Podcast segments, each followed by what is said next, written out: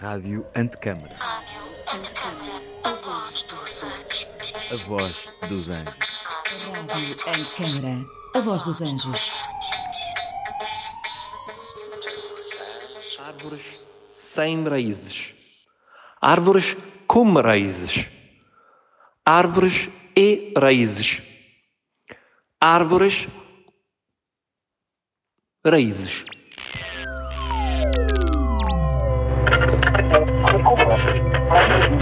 Árvores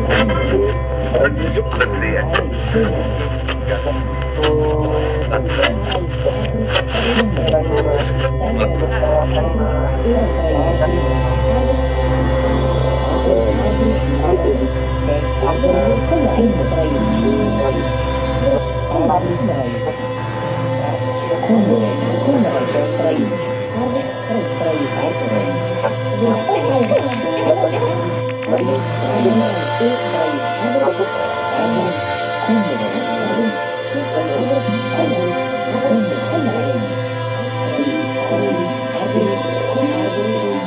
Sejam bem-vindos ao programa Árvores Sem Raízes, aqui na Rádio Antecâmara, um programa onde falaremos sobre a construção da paisagem contemporânea, tendo a freguesia de Arroios, em Lisboa, como lugar de ação.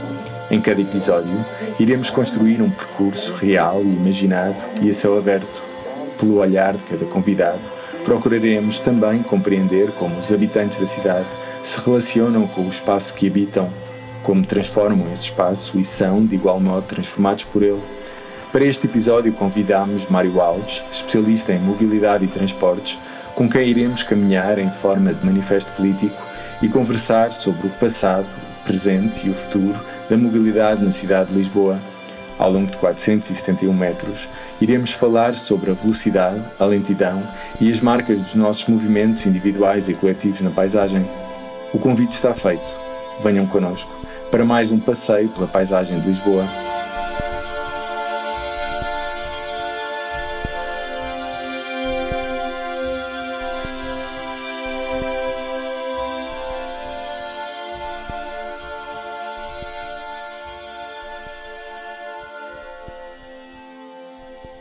La vitesse est la forme d'extase dont la révolution technique a fait cadeau à l'homme.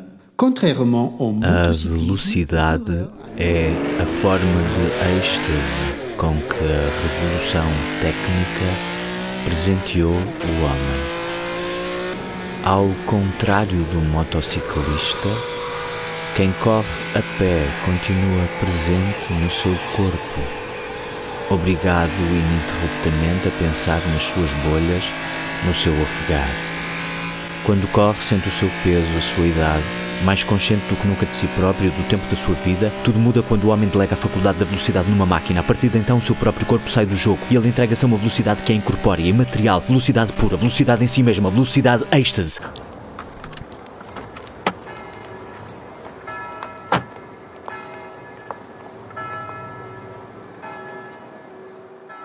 Olá Mário, bem-vindo ao programa Árvores Sem Raízes aqui na Rádio Antecâmara.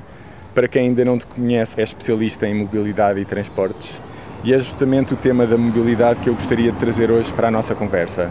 Estamos no Largo do Intendente, onde a Rua do Bem Formoso encontra a Rua dos Anjos, um acesso histórico à cidade de Lisboa que perdeu relevância com a construção da Avenida Almirante Reis. E enquanto iniciamos este nosso passeio a pé pela Rua dos Anjos, gostava de pedir-te para comentares esta frase que acabámos de ouvir do Milan Kundera. Bom, de facto, a- a questão da, da velocidade tem sido ah, uma constante desde que ah, inventamos o motor ah, a diesel ou o motor a gasolina, portanto, o motor a combustíveis fósseis. E de facto, nós sabemos que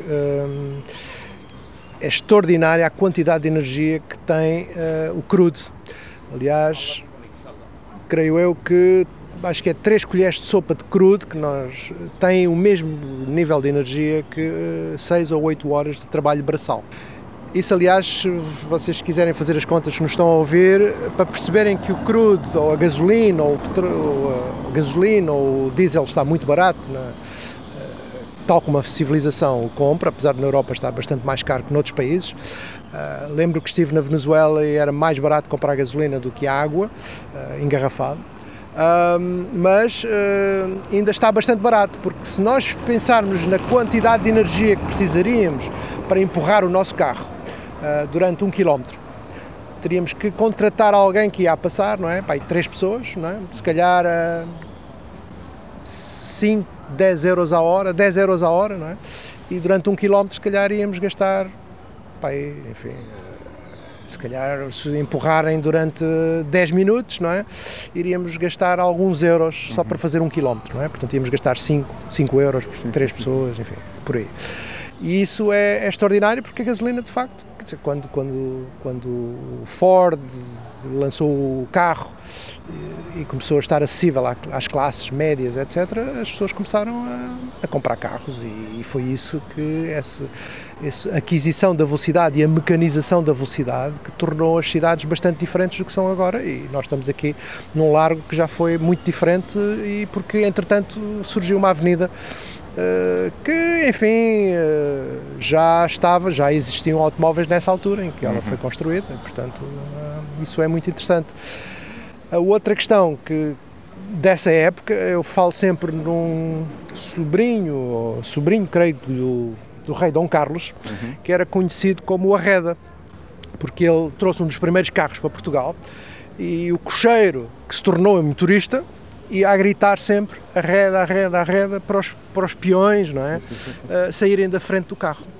E, e isso é, é, extraordinário, porque, aliás, nessa mesma época, nos Estados Unidos e em Inglaterra, havia a regra da lei, a lei da bandeira vermelha, em que Uh, para além do motorista, teria que haver sempre alguém à frente do carro com uma bandeira vermelha a avisar que, uh, que o carro vinha aí. Portanto, era uma obrigação legal haver alguém a correr à frente do carro com uma bandeira vermelha. Uh, quando o Parlamento inglês mudou a velocidade máxima de 6 km por hora uh, para 23, okay, uh, morreu o primeiro peão, que foi uma senhora em Londres, que foi morta à velocidade furiosa de 18 km por hora.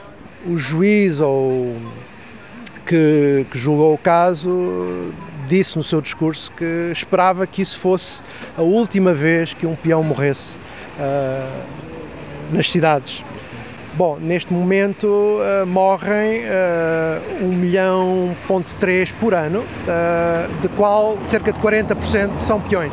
Portanto, 40% são pessoas que nem sequer têm, podem nem ter carta, podem nunca ter sonhado ter carro, mas morrem na mesma. Okay? E portanto há, há aqui questões de equidade também muito graves.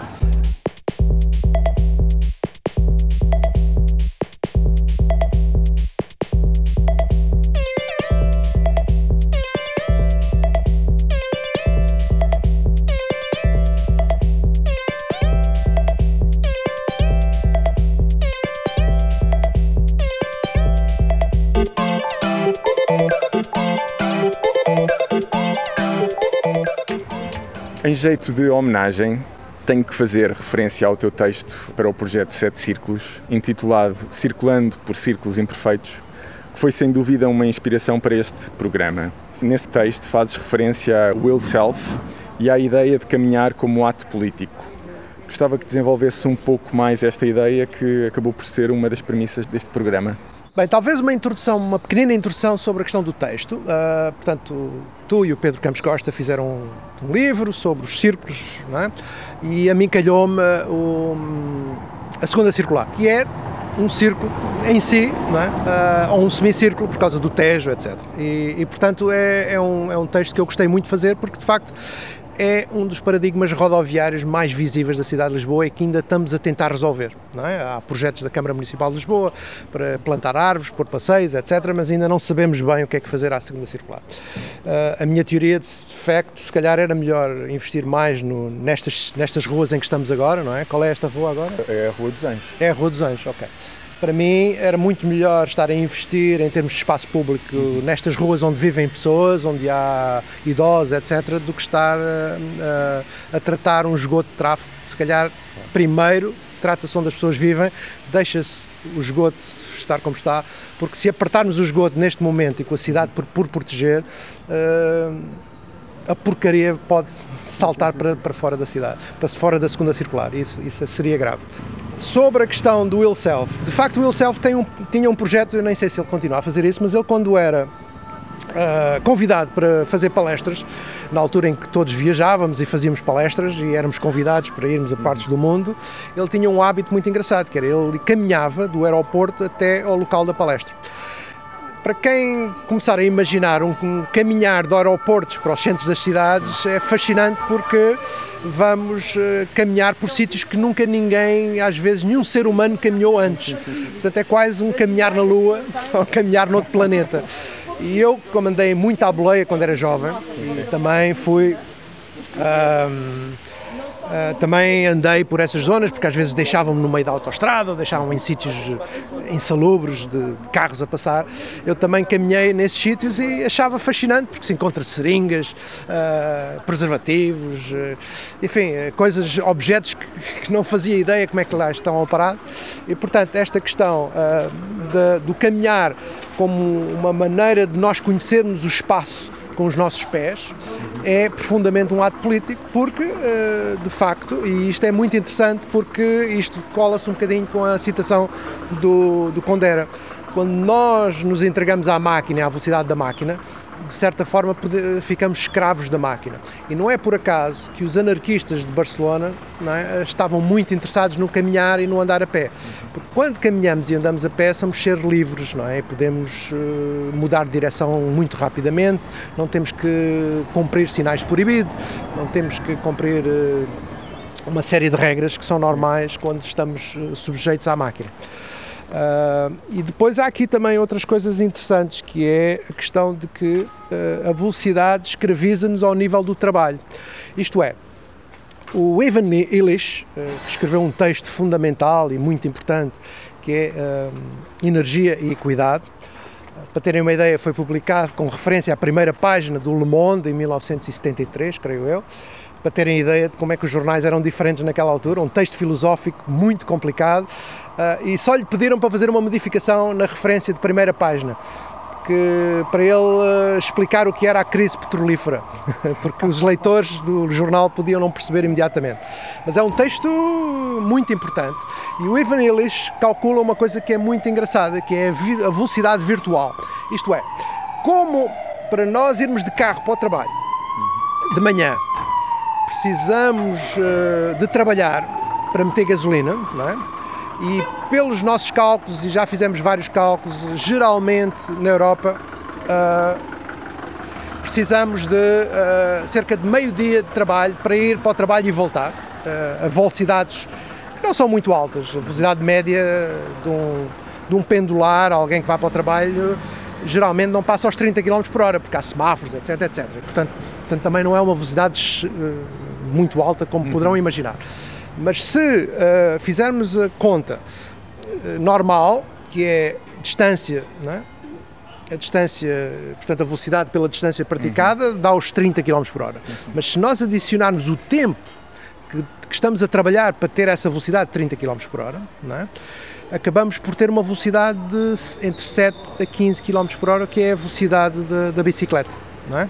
E portanto acabamos, e pior ainda, é porque temos uma velocidade da bicicleta, uh, mas uh, somos uns escravos de colarinho branco, não é? A trabalhar para, para ter essa velocidade, não é? E portanto uh, acaba por ser um bocado estranho, não é? Que trabalhamos metade do ano é? só para alimentar a nossa velocidade.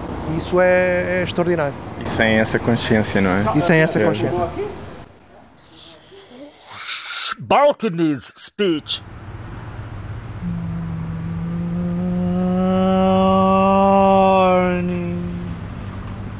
Zio. Zio. Bom dia, bom dia, bom dia, bom dia, bom dia, bom dia. Morning. Morning, morning. Vazio. Vazio.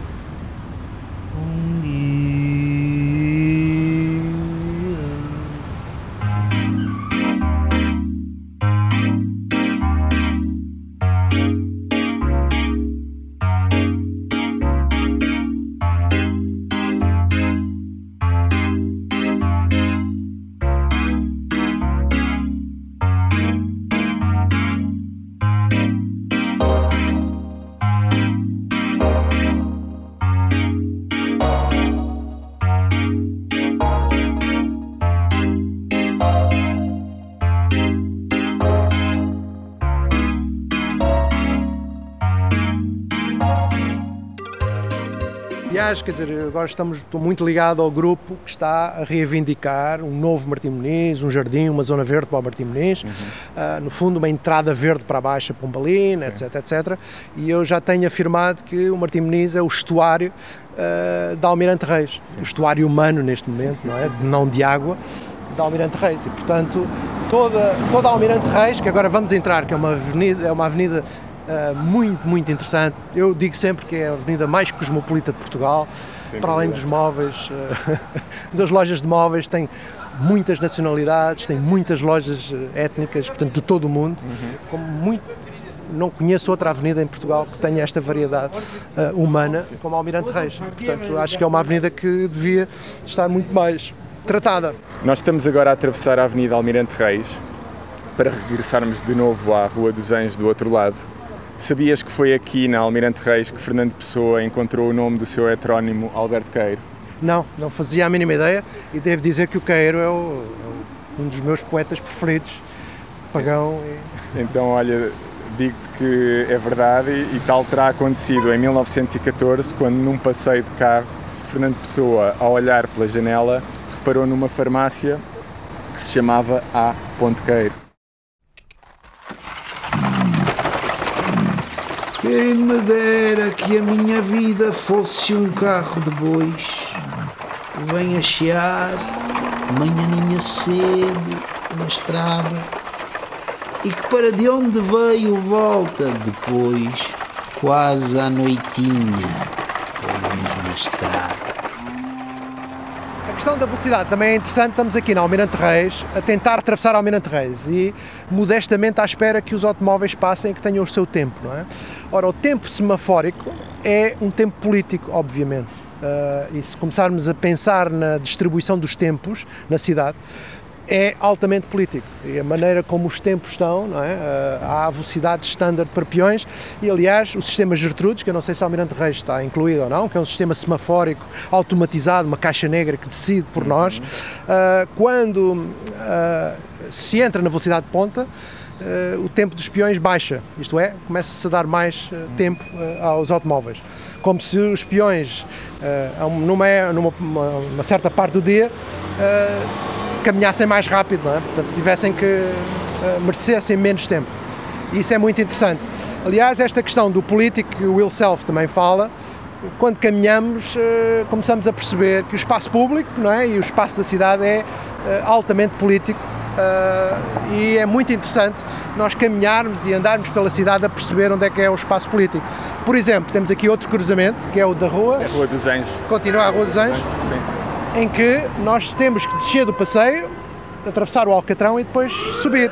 Não há nada na Constituição Portuguesa ou na Bíblia que diga que os passeios têm que baixar para o Alcatrão para, ah, no fundo, há um nível de subalternização. não é? Sempre que cruzamos automóveis somos nós a descer ah, e os automóveis é que têm, de certa forma, simbolicamente a sua prioridade. Não é? Ah, Quando que nós temos em países em que a questão pedonal é muito mais incentivada há décadas, como Amsterdão, em que temos passeios corridos. Os passeios corridos é um, é um simbolicamente altamente político. Porquê? Porque o passeio continua e os carros é que sobem e descem o passeio. E, portanto, a partir daí está estabelecida, ah, em termos de design, é? Ah, de espaço público, está estabelecida a prioridade em relação aos peões, em relação aos carros.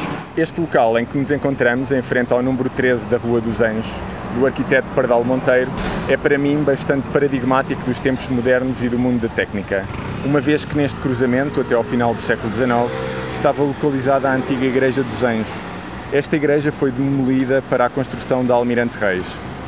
Neste caso, concordas que a infraestrutura, como o novo sagrado, suplantou o antigo lugar de culto? obviamente, eh, nós entramos durante o século XX no, eh, no paradigma da tecnologia, da infraestrutura e da engenharia. ok? Eh, e ao exacerbarmos todas essas componentes técnicas, às vezes esquecemos da componente humana. eh, coisas que, por exemplo, o culto tem uma componente humana muito mais forte. A política, o culto, o convívio, etc.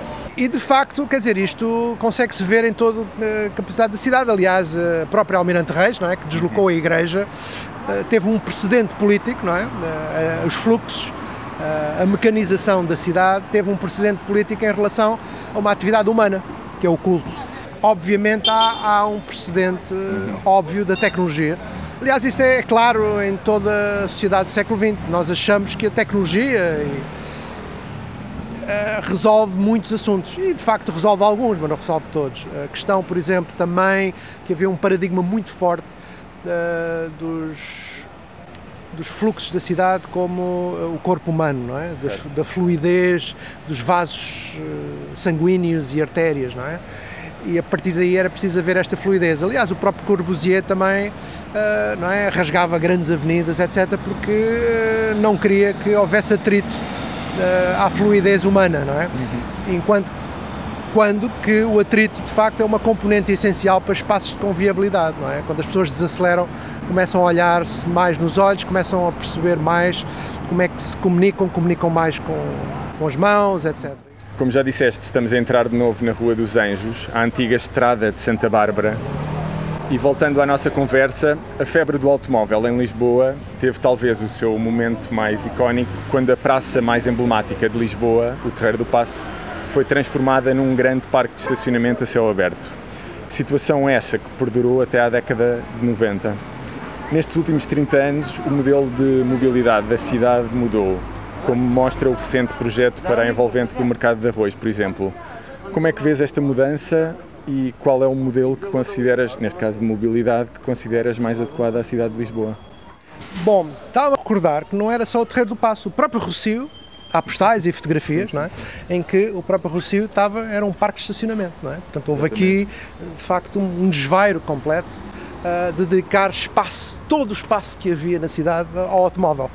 Uh, bom, entretanto, depois começou-se com outro tipo de paradigma, não é? Que foi a construção dos parques subterrâneos, não é? Uh, Construiu-se, acho que nos anos 70, finais de 70, o, o Parque dos Restauradores. Uhum. Uh, aliás, também vos aconselho que se encontrarem no, no YouTube, há um, uns documentários sobre o trânsito em Lisboa dos anos 70 e 80 uh, e que são muito, muito interessantes. Uh, mas uh, depois desse paradigma que se foi construindo parques de estacionamento, foi-se tirando um bocadinho os carros dos lugares mais chocantes e emblemáticos. Uhum. Continuamos, no entanto, não é? principalmente em ruas de bairro, continuamos, no entanto, a sentir este avassalador ocupação do espaço público por automóveis, não é? Esta rua é um caso, nós olhamos à roda da rua e quase que só vemos automóveis, não é? E portanto, isso, outras cidades da Europa, até Espanha, fizeram muito para retirar o estacionamento. Mesmo Amsterdão, por exemplo, tem um plano agora para tirar 10 mil lugares de estacionamento na cidade. Uh, e transformar este estacionamento que está aqui longitudinal ao desta via em plantação de árvores, bancos, cadeiras, etc. Porque Lisboa e a Europa em geral é uma população muito idosa e os, e os, e os peões precisam de estacionar, precisam de se sentar. Uh, e há uma grande falta de estacionamento para peões, não é? Certo. Pessoas para se sentar, espaço para se sentar, uh, para as crianças brincarem. Quem, alguém que viva nesta rua, que tenha crianças pequenas, não há maneira nenhuma das crianças brincarem nesta rua. E, portanto, este novo paradigma de devolver a cidade às pessoas, na Europa já tem algumas décadas, na Holanda já se trabalha nisto há 3, 4 décadas, é algo que está a entrar em Portugal lentamente. Certo. E o projeto do mercado de arroz é paradigmático, que é também uma coisa que também está muito a entrar muito rapidamente, que é o urbanismo tático, uhum. que é transformar o espaço público de uma forma rápida, com uma lata de tinta e barata, Uh, de maneira a que não, é, não seja preciso projetos de execução, arquitetura e debates, etc. Vai-se experimentando com sim, sim, sim, vasos, com pinturas, etc. E obviamente cria polémica e cria conversa. Mas no fundo a conversa e a polémica também são úteis para nós lidarmos com a cidade. E portanto temos que iniciar uma conversa muito séria. Uh, e, e, como é óbvio, há pessoas que vão, vai haver pessoas zangadas e vai haver pessoas contentes. Mas no fundo a cidade também é bonita por causa desses conflitos. Não, não creio, não creio que seja um problema. Por falar em polémica, há 15, 20 anos atrás não havia praticamente ciclovias em Lisboa e a mentalidade dominante era de que a topografia da cidade não se adequava ao uso da bicicleta. Hoje em dia essa mentalidade alterou-se e podemos ver famílias, pais e filhos, estafetas, etc., a fazerem da, bicicleta o seu transporte diário, casa-trabalho, casa-escola. Ainda assim, como bem sabes, não há um consenso generalizado. Sendo disso exemplo a polémica em torno da ciclovia implantada recentemente na Avenida Almirante Reis. Como é que vês o retorno da bicicleta ao espaço público da cidade e as polémicas em torno do seu regresso? Bom, hum, obviamente que Lisboa, em termos iconográficos, é uma cidade das sete colinas, não é? Mas não nos podemos esquecer que todas as avenidas novas não é? Ah, são um planalto. Campo de Ourique é um planalto. Ah, a Alta de Lisboa é um planalto. E, portanto, ah, aliás, já há estudos, agora com sistemas de informação geográfica, conseguimos chegar à conclusão que 70 ou 70 e tal por cento da- das vias em Lisboa têm menos de 3 ou, ou 4 por cento. Portanto, não é algo que nós, quando pensamos. Então, uma pergunta que me fazem muitas vezes é assim: então, como é que eu vou ao castelo de bicicleta? Sim, não vais, apanha o elevador da Lavra e depois vai a pé, não é? Portanto, a bicicleta não pode ser uma resposta para tudo e mais alguma coisa, ah, mas a, resposta, a bicicleta tem que ser parte da resposta, não é? Ah, e já falaremos também sobre a questão da intermodalidade e, portanto, quer dizer, nós somos seres que vamos poder mudar de modo de transporte conforme as nossas. E as giras são muito importantes por isso, porque dúvida. não, não implica isto é que se nós levarmos a nossa bicicleta, depois temos que trazer para casa, não é? A gira não, vamos abandonando, não é? entre aspas, a gira ao longo do caminho e, portanto, podemos nos transformar de peões em ciclistas, em utilizadores de bicicleta, em utilizadores da Uber ou da Bolt e por aí fora, e de metro, descemos, subimos, tal, tal, e, portanto, esse será o futuro. eh. Agora, a questão da bicicleta, e voltando à bicicleta, é óbvio que quando estamos numa situação de profunda iniquidade de espaço, não é? em que o espaço está profundamente injusto, quando se começa a reduzir o espaço automóvel, vai haver alguns que vão sentir que estão a perder e alguns que estão a sentir que vão. E isso gera-se este conflito, foi o que aconteceu na Almirante Reis. O que acontece também é que há muito pouca tradição de participação pública em Portugal e na participação dos projetos. E eu sei que estou, sou, ouço- sou, este programa é ouvido por arquitetos. Acho que também há uma Mas não educação, só. mas não só, Ah, mas também há aqui uma educação muito do arquiteto criador que não quer ter muitas influências de fora ou, enfim, que esteja ali na su- no seu casulo a criar. Ah, quando, não é, ah, muitos projetos, e isto é muito mais verdade se calhar em termos de espaço público, deve ser uma co-criação ou uma co-construção com as pessoas. I want to ride my bicycle, bicycle, bicycle. I want to ride my bicycle. I want to ride my bike. I want to ride my bicycle. I want to ride it where I Nós estamos neste momento a passar em frente à ermida da Nossa Senhora do Resgate das Almas e trazendo de novo o livro Lentidão de Milan Kundera para a conversa, acreditas que o modo como vivemos, nos relacionamos e percepcionamos o espaço urbano está diretamente relacionado com a velocidade ou a lentidão dos, dos nossos movimentos? Obviamente, aliás, estava aqui a reparar, porque se calhar aqui, aqui por baixo era o regueirão dos anjos. Exatamente. E, portanto, temos aqui umas escadas, não é? Bom, mais uma vez, puxando pelo lado político, acho que era o Maio de 68 que dizia que debaixo das pedras da calçada, não é? Há a praia, não é?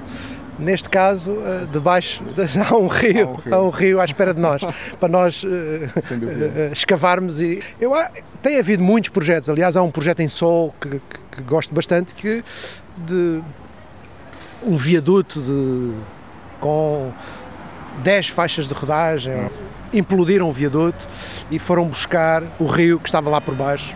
E agora é um rio lindíssimo. Eu não me atrevo a dizer o nome, porque é um nome quilométrico em, em coreano, mas é um projeto lindíssimo. Eu acho que essa ideia, no fundo, o que é que se fez ali nesse projeto, ou se nós aqui esgravatarmos o rio, nós vamos não é, eh, esgravatar a velocidade não é? e chegamos à lentidão que está cá em baixo, não é? portanto à, à forma mais lenta das águas.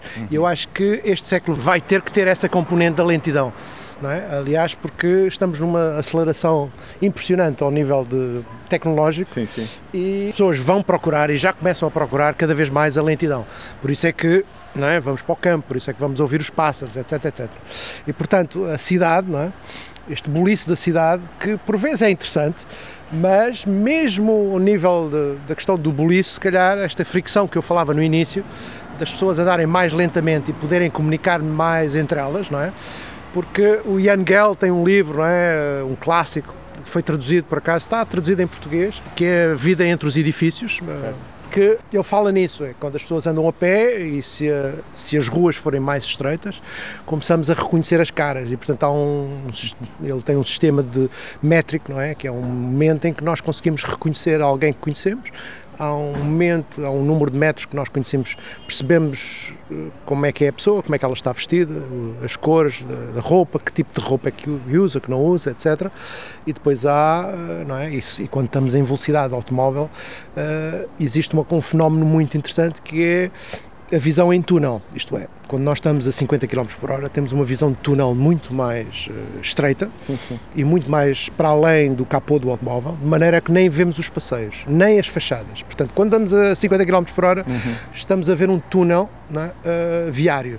Quando andamos a 30 ou a 20 ou a 10, estamos com um, um ângulo de visão em que estamos a olhar para as fachadas, estamos a olhar para, vemos as montras, podemos dizer, olha aqui uma nova florista, vem cá, vou ver se vem cá daqui a bocado para comprar, etc. E, portanto, a interação eh, com a cidade, se formos mesmo num automóvel a 20 ou 30 km por hora, é muito maior do que a 50. E é esta questão que, que sempre me interessou e que também falo no meu texto dos sete círculos, é que a velocidade eh, parecia que nos conectava, mas evidentemente nos desconecta. Sim. Ok? E isso é, acho que é algo que há muita gente já a falar nisso e é algo que nós começamos, temos que começar a compreender.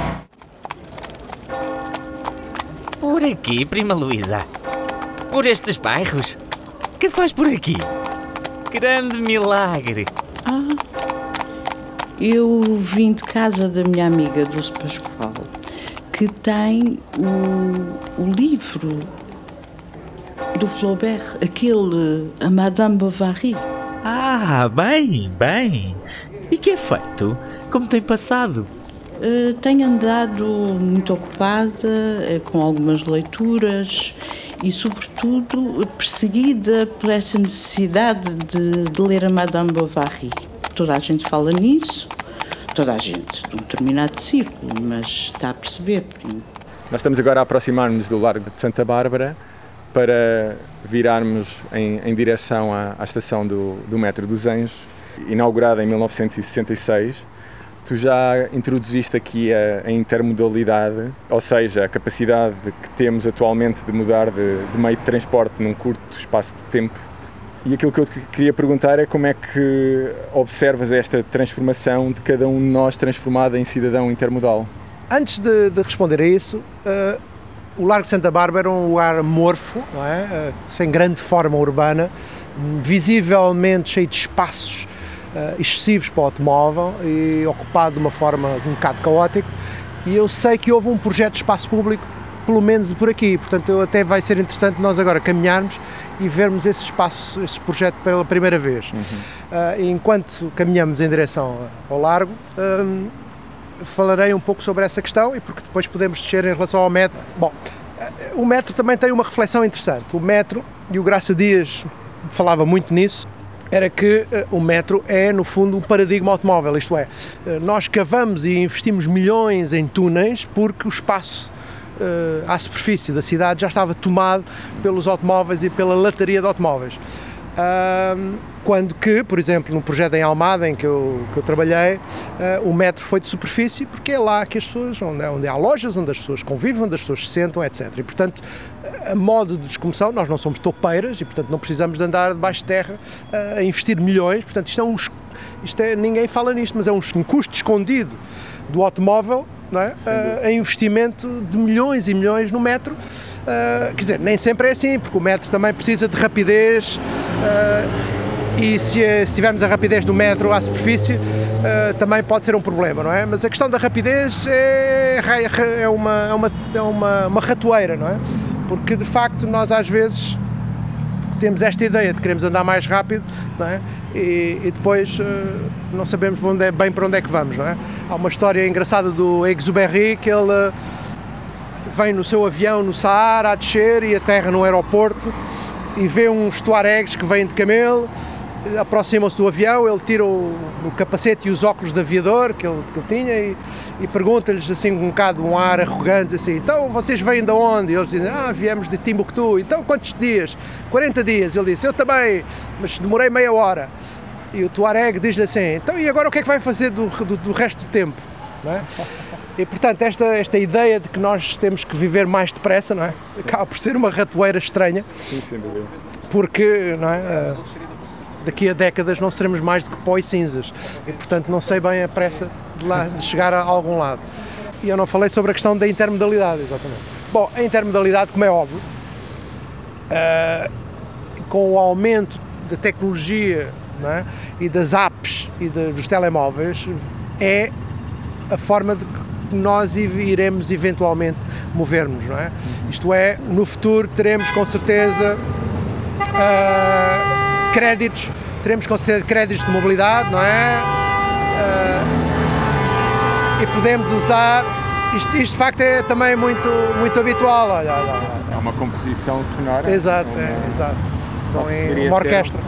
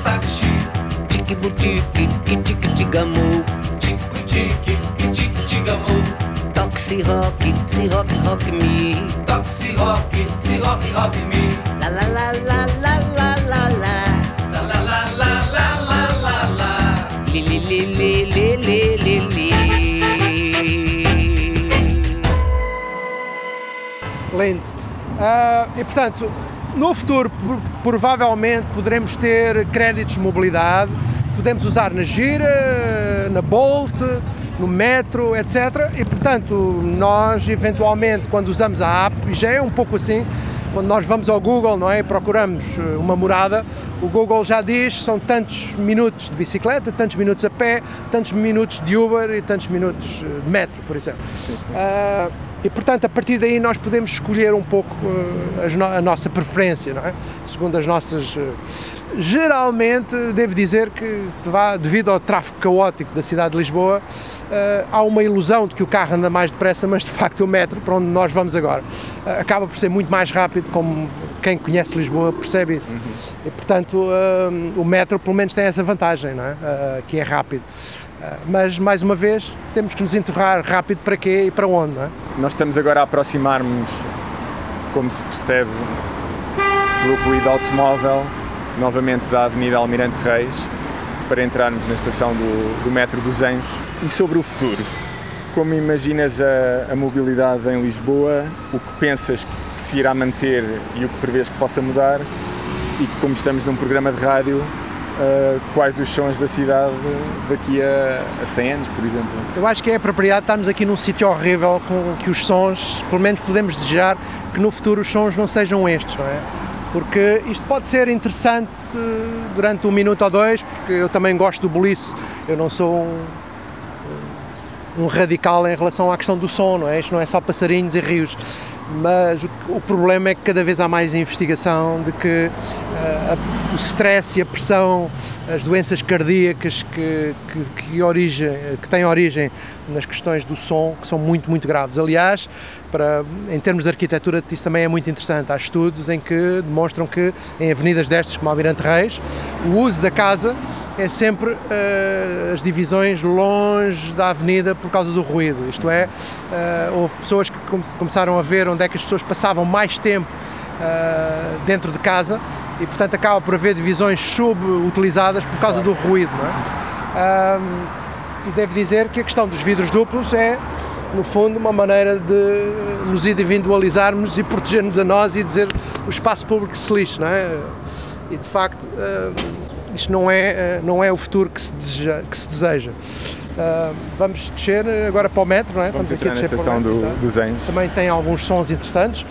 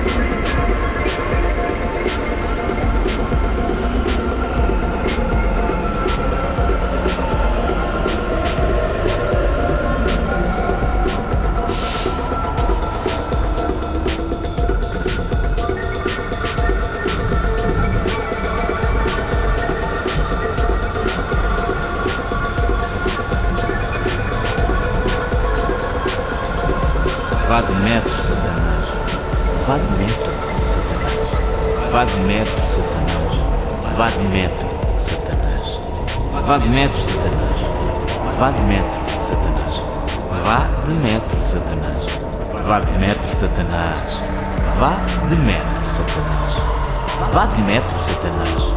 Vá de metro, Satanás. Vá de metro, Satanás. Agora, em relação ao futuro, bom, eh, uma das coisas que também as pessoas não sabem é que a velocidade eh, gera ruído. Aliás, a maior parte do ruído eh, nas cidades nem é dos motores, a maior parte dos ruídos é o, contacto das rodas com o alcatrão. E quando nós reduzimos, e isso tem está a haver propostas muito fortes para que haja uma redução ah, da cidade, em vez de 50 km por hora, para 30, ah, e eventualmente, num período de transição político, haver avenidas que sejam 50, ok? Portanto, avenidas mais. ah, que o PDM diga que são de hierarquia mais alta, podem ser 50. Isto é, em vez de estarmos a fazer zonas 30, fazemos uma cidade de 30, em que a exceção e fazemos avenidas 50. Ah, Essa é a coisa. E, portanto, isso vai ter um impacto bastante grande no ruído. O problema é que o ruído, mesmo que se baixe ah, as velocidades, o ruído não baixa assim tanto como isso, ok? E, portanto, vai ser sempre. Eu acho que o ruído vai ser um dos grandes problemas das próxima década e vai ter que haver muitas medidas para isso. E, infelizmente, uma das medidas é quase ah, a eliminação dentro dos bairros do tráfego de atravessamento, mesmo eliminação do tráfego de atravessamento, e a ver com que as pessoas entrem menos possível dentro dos bairros. Dentro das avenidas, eu acho que ainda é cedo ah, ter prognósticos sobre isso, mas eventualmente a redução drástica dos automóveis que entram na cidade, que neste momento estão em 300, 400 mil, não é? Agora com a pandemia também é muito interessante perceber que pode ser um- uma janela sobre como é que é o futuro eh, de uma cidade com menos sons e com menos ruído. Muitos de vocês, se calhar, aperceberam, eu apercebi-me lá em minha casa em que ouvi pela primeira vez pássaros à janela, ah, coisa que não acontecia ah, antes. E reparei nisso, as pessoas repararam que estavam a ouvir pássaros pela primeira vez. Aliás, quem visita, por exemplo, Veneza, não é? que não tem carros, tem os seus motores é? dos barcos, às vezes que passam, mas menos que qualquer cidade, ah, ouve-se também coisas extraordinárias, que é os passos das pessoas, não é? Ouve-se o murmurar das conversas de entre duas, três, quatro pessoas que estão na rua, não é? E portanto isso são sons que até são que nos deliciam quando vamos a Veneza. Admito eh, que se correr bem, se as, se as políticas públicas o indicarem, temos uma cidade bastante mais silenciosa no futuro, porque eh, a consciência ambiental, não é? Não é só a poluição atmosférica, é gravíssima, não é? Aliás, a poluição atmosférica também tem questões muito graves em relação a- aos pulmões, é? Já há indicações bastante seguras de que a morbidade do Covid tem a ver com populações que estiveram expostas muito à poluição, à poluição atmosférica. Ah, houve um caso extraordinário sobre poluição atmosférica há, há dois, três meses atrás, sobre uma criança que pela primeira vez o tribunal aceitou que estivesse no certificado de óbito que o motivo de morte da criança foi ela viver ao lado de uma autoestrada. ok? Isso, em termos de, de precedente eh, legislativo na Europa, é extraordinário e eu acho que isso vai começar a, a acontecer cada vez mais isso. E, portanto, hum, o futuro das cidades será, e, obviamente, menos carros.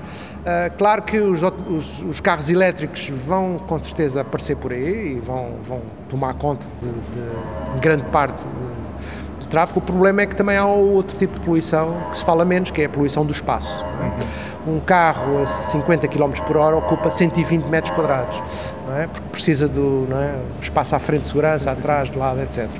E 120 metros quadrados, não há muita gente na área metropolitana de Lisboa que tenha 120 metros quadrados para viver, é? comer, viver, dormir, etc. E portanto é incrível o consumo de espaço que tem um automóvel. Um, um automóvel a 30 já ocupa 60 metros quadrados ou algo assim, portanto já é bastante menos. E portanto, quando nós reduzimos velocidade, podemos começar a conquistar espaço que será dado aos peões, às crianças, aos bancos de jardim, às árvores, etc.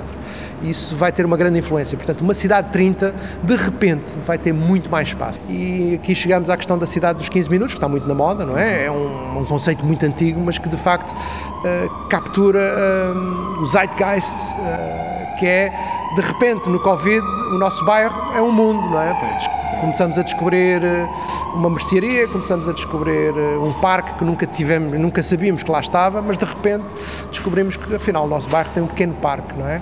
E portanto esta cidade dos 15 minutos, Lisboa de certa forma sendo uma cidade semi-mediterrânica, compacta, não está muito longe da cidade dos 15 minutos, mas quando falamos da cidade do século XX, não é? da Alta de Lisboa, que é um disparate arquitetónico e urbanístico, quando falamos de Massamá, quando falamos de todo esse espraiar, acabamos de facto por não ter a cidade dos 15 minutos. E aí há questões de equidade que temos que pensar, não é? Até que ponto é que a cidade dos 15 minutos não é uma cidade para os ricos que podem viver dentro da cidade, enquanto que os outros depois têm que visitar a cidade dos 15 minutos, que é uma cidade de Disneylândia, em que tem retrosarias, padarias, etc., que eles só podem ir ao continente. E aí chegamos a uma questão interessante, é que se calhar eh, o uso do automóvel é os novos pobres, é? enquanto que os outros podem andar a pé. Claro. Uh, e isso é interessante em termos de futuro, se começarmos a pensar. Uh, eu participei numa exposição que houve no Terreiro do Passo, pela EGA, que é Futuros de Lisboa, e há lá um texto, e há um livro da exposição, uh, e tem lá um texto sobre essa questão, sobre a questão energética, sobre as alterações climáticas e sobre a questão do futuro em termos de equidades urbanas e como é que isto pode gerar, não é? Felizmente estamos aqui numa zona em que uh, há uma grande diversidade étnica não é? e há uma grande diversidade de vivências. Não é?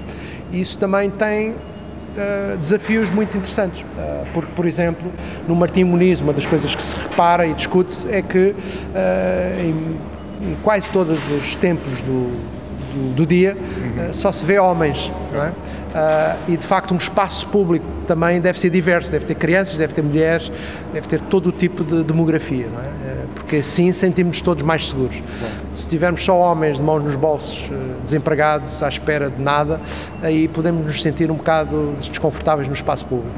E portanto, o futuro terá que ser variado, terá que ser compacto, as curtas distâncias têm que prevalecer e a questão do ruído, obviamente, serão os espaços, serão as vozes das pessoas uh, são os pássaros, uh, que também, com as alterações climáticas, temos que plantar mais árvores. Uh, o rostalhar dos ramos e das folhas também poderá começar a entrar mais nas cidades e os pássaros também poderão começar a pousar nas árvores. E a música?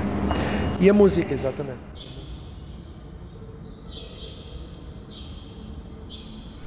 Quem me dera que estes fossem os sons do futuro da cidade.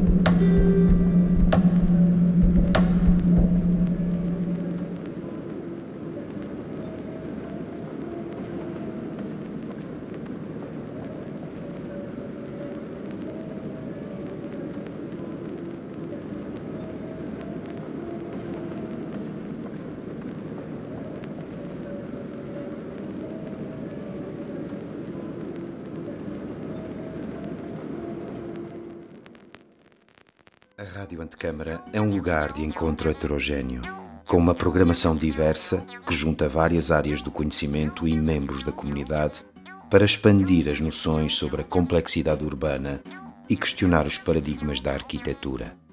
Um projeto com curadoria de Pedro Campos Costa